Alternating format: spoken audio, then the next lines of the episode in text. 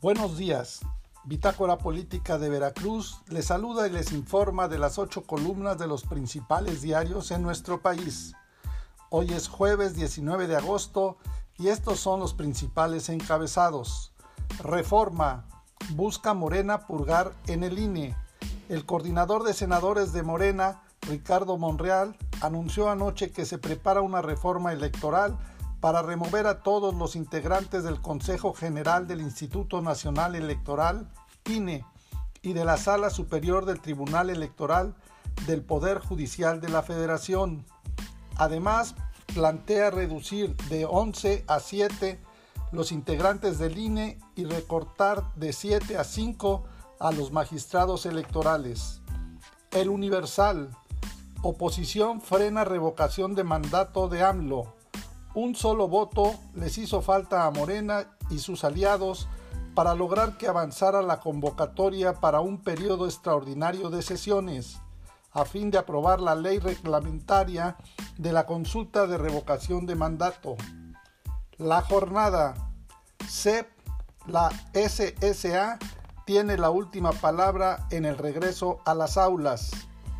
La titular de la Secretaría de Educación Pública Delfina Gómez Álvarez afirma que hay condiciones para el regreso a las aulas de 25 millones de alumnos de preescolar, primaria y secundaria, aunque reconoce que será la Secretaría de Salud la que tendrá la última palabra frente a una pandemia tan deshonesta que no permite prever múltiples situaciones. La jornada nada impide que recursos del Fondo Monetario Internacional se utilicen para deuda, dejar guardados en reservas internacionales los derechos especiales de giro que está por emitir el Fondo Monetario Internacional no será de mucha ayuda para las economías emergentes de América Latina, debido a que éstas no enfrentan un problema de balanza de pagos, pero sí reiterados déficits fiscales que en la coyuntura actual han acotado su gasto de salud, vacunas y otras necesidades de inversión, reportó la Red Latinoamericana de Justicia Económica y Social. Milenio. Marina se disculpa con jueces. Estamos en el mismo lado, la Corte.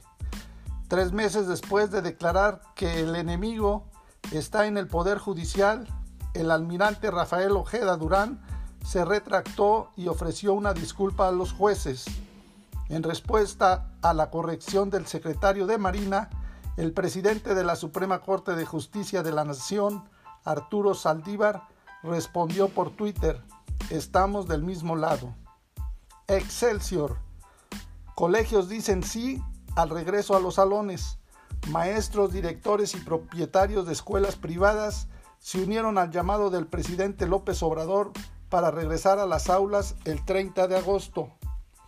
El financiero, AMLO firme, usarlo del Fondo Monetario Internacional en pago de deuda. El presidente Andrés Manuel López Obrador plantea formalmente a Banjico que los recursos que entregará el FMI sean para pagar deuda externa y arremetió contra el sub gobernador del Banco Central, Gerardo Esquivel. Te invitamos a que nos sigas en nuestras redes sociales de Bitácora Política Veracruzana en www.bitácorapolítica.com.mx. Hasta la próxima.